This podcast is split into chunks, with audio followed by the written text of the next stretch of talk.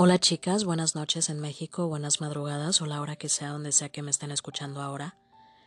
Hace un par de horas, poco más, comenzó a circular en redes sociales un video de duración un minuto con 16 segundos aproximadamente, con lo que a mi parecer pudo ser la escena representativa de una pareja de chicas que se aman infinitamente en televisión abierta.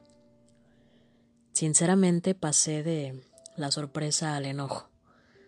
Me emocioné, me frustré, lloré, pero también me sentí tonta. Y entendí que México no va a cambiar, por lo menos no en un corto plazo.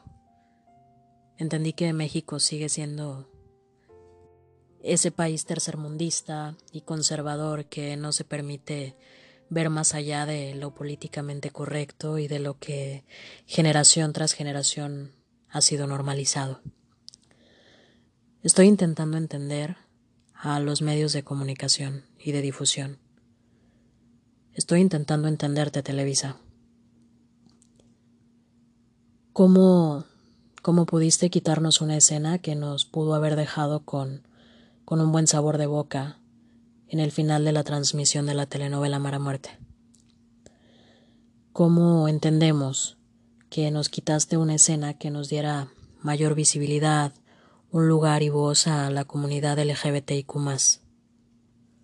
¿Cómo hacemos para entender que nos quitaste una escena de amor únicamente? Una escena de amor entre dos chicas. Merecíamos ese minuto con 16 segundos.